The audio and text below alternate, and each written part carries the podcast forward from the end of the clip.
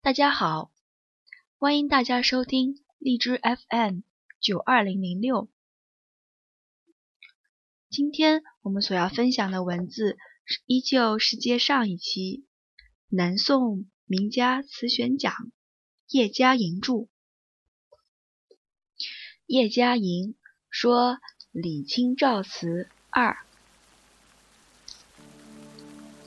另一首诗有。木兰横歌好女子，老矣不复至千里。但愿相将渡淮水。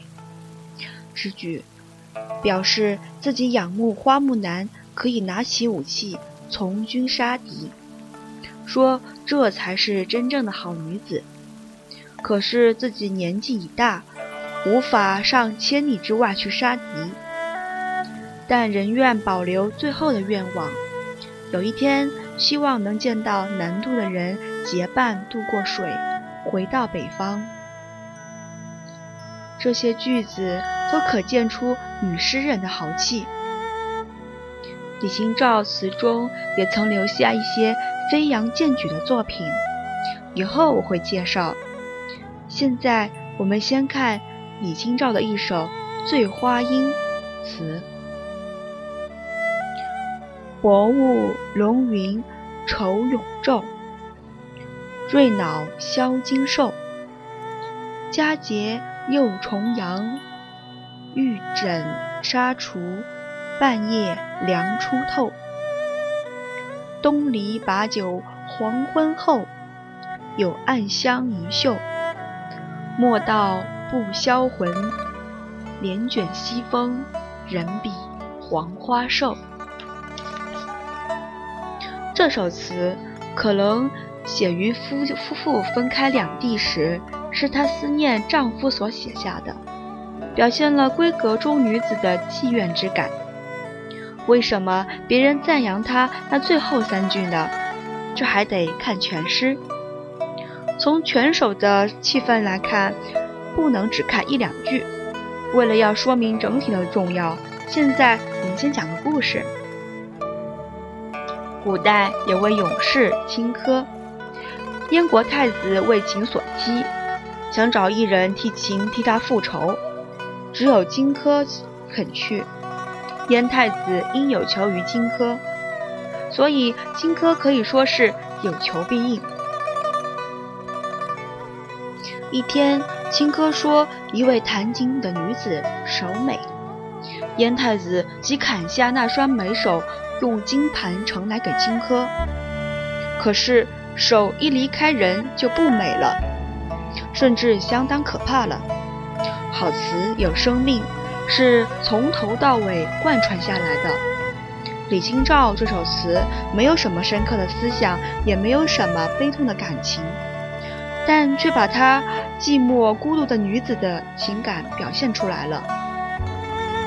薄雾浓云。愁永昼，瑞脑消金兽，把闺房中的生活情调，特别是当日如李清照身份的女子的寂寞的情感表现得很好。香烟袅袅，消磨了长昼，说明了白天的寂寞。佳节又重阳，玉枕纱厨，夜半夜凉初透，说明了晚上夜间的孤独。佳节又重阳，点出了季节。美好的事情总是与人共享才最快乐。孟子说：“独乐乐，与众乐乐，孰乐？”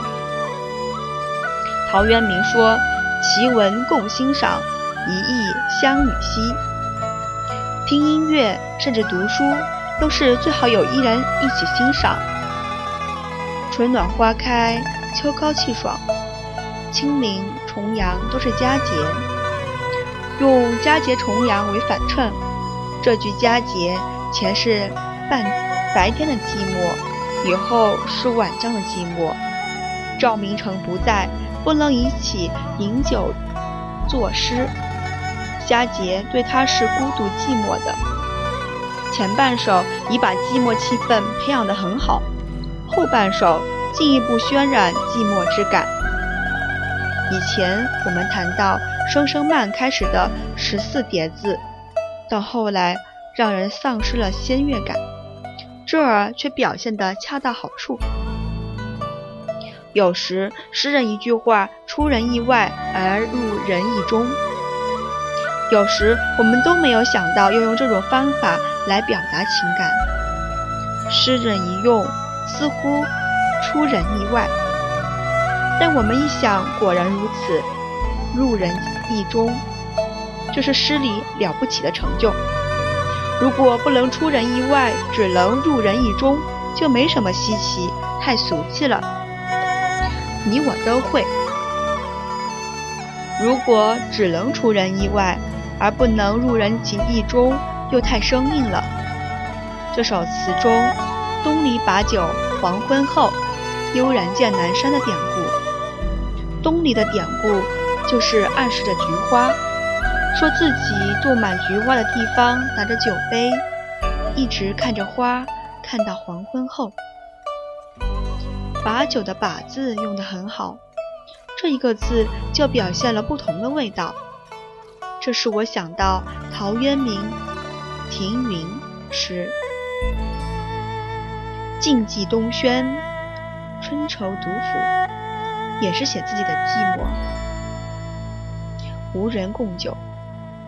庭云诗前小序说：“思亲友也。”一个人安静地靠在东边的窗下，手中抚摸着盛着春酒的酒杯，抚有把玩的意思。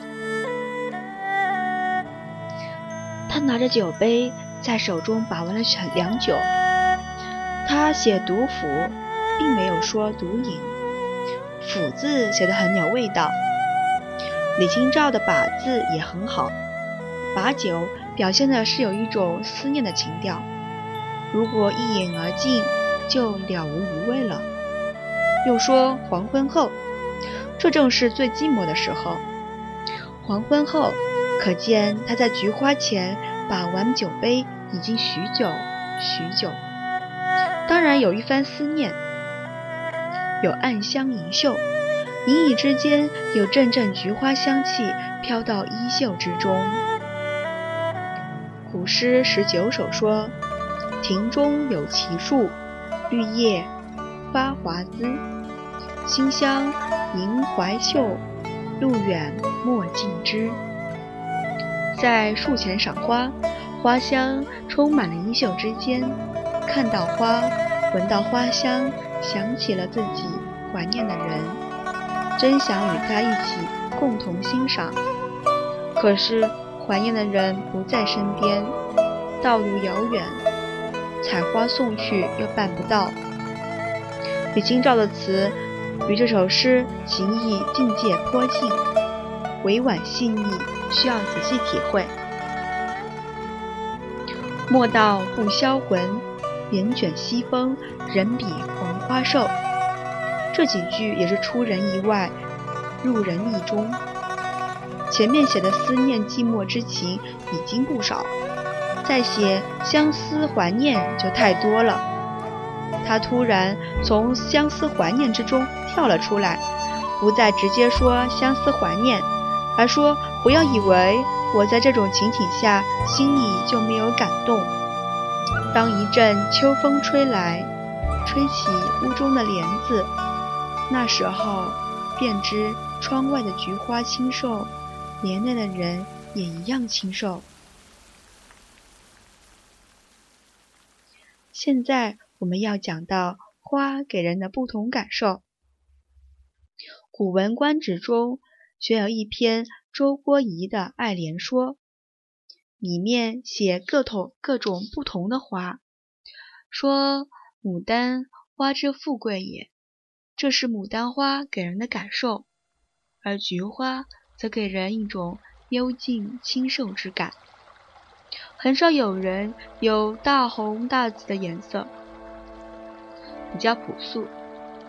在这句词里，菊花与人的情谊有一种硬核。李清照的集子里有一张画像，画的李清照，上面有赵明诚题词：“清丽其词，端庄其品，归去来兮，睁开斜影。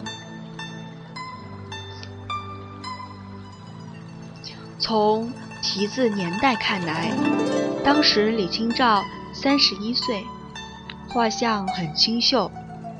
赵明诚说，有这么一位才才学高、品格高的女子，也不必再求什么人间的名利富贵，跟她一起隐居去吧。可见她的形态品格都像菊花。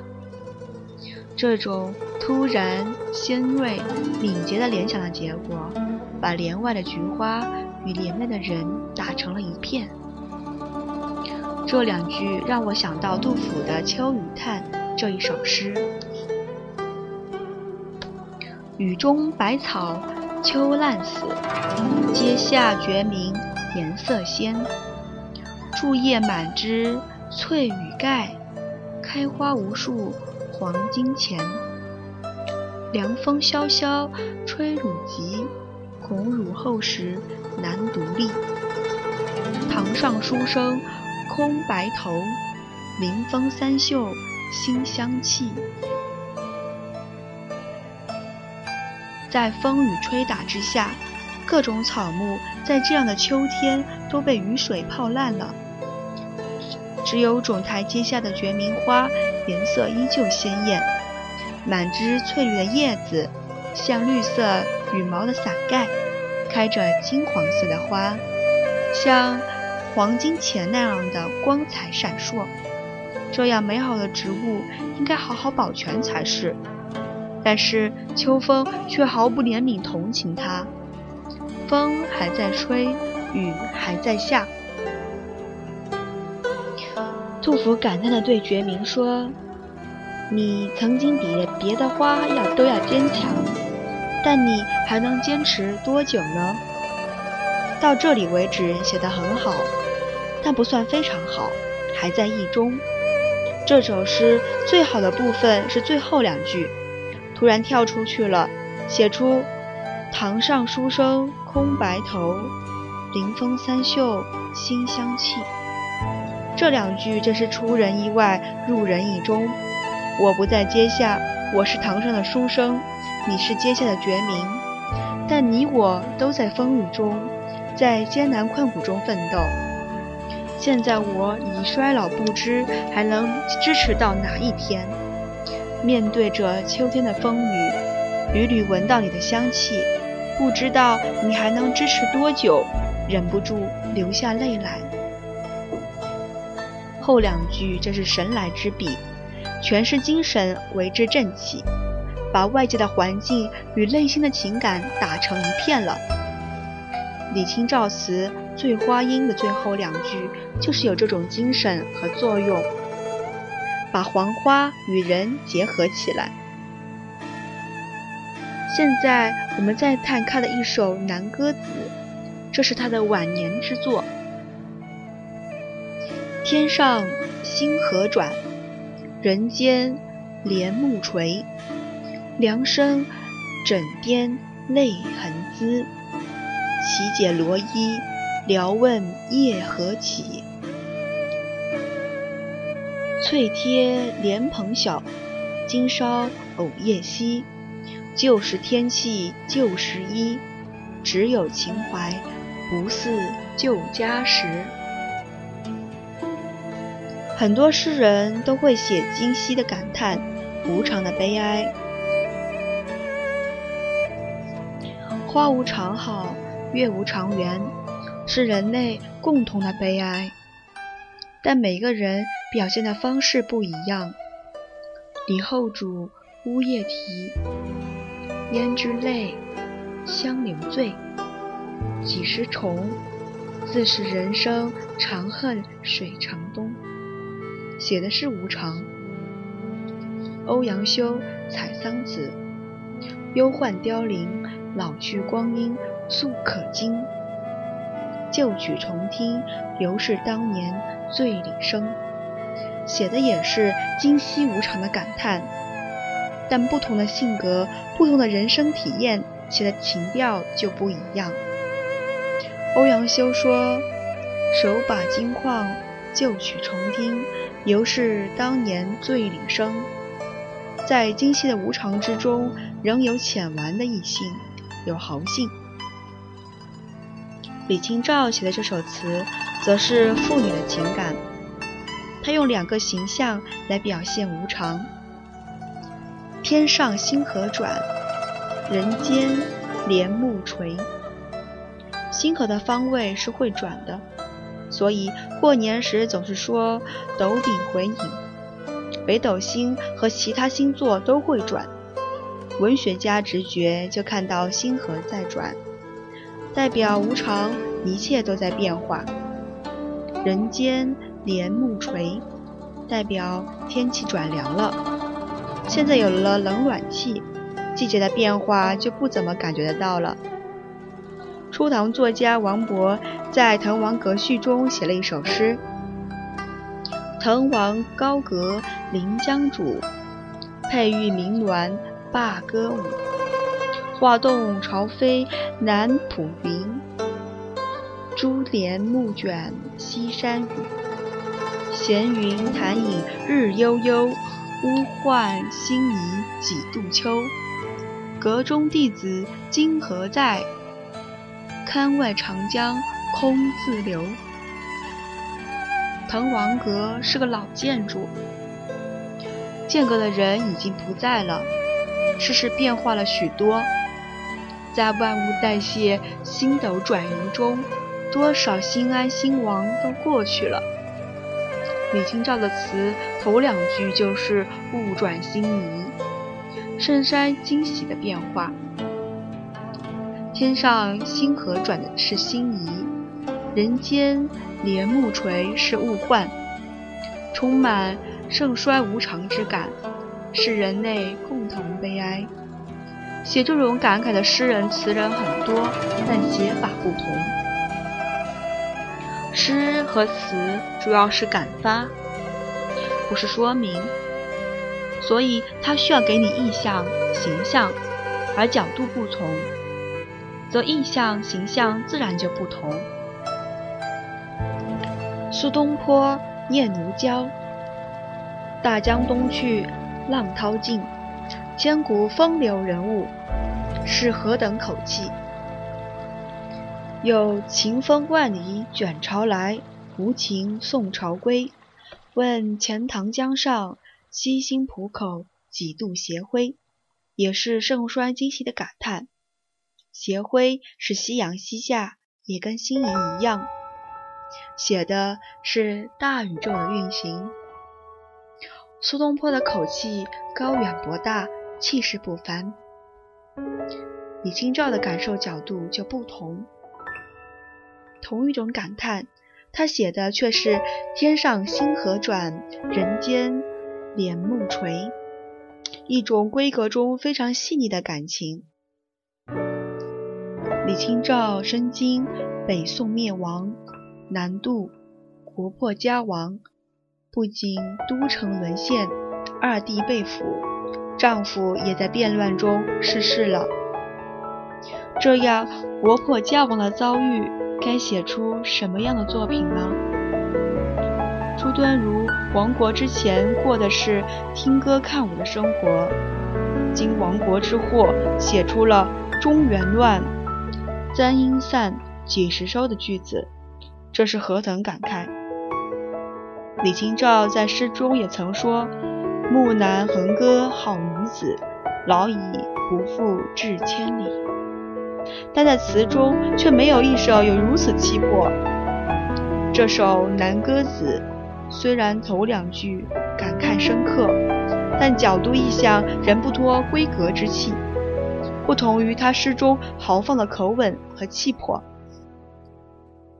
这其中原因可能有两个，第一是选者的眼光。《宋史艺文志》中有说里有六卷词，但现在只余四十几首，所以可能它是有豪放的词，而选者未选。第二，词的兴起，原初歌言酒席间，许多人都以词的性质不同于诗。诗从《诗经》开始是书写情意怀抱，可以有比心感叹，可以讽刺国家政事；词则写的多半是听歌看舞的生活。所以很多人以以为词一定要写闺阁园亭，写的婉约才是词的正宗。但李清照本人也有这种看法。他说：“王安石古文好，词不好。秦观的词虽然有情致，却没有故实。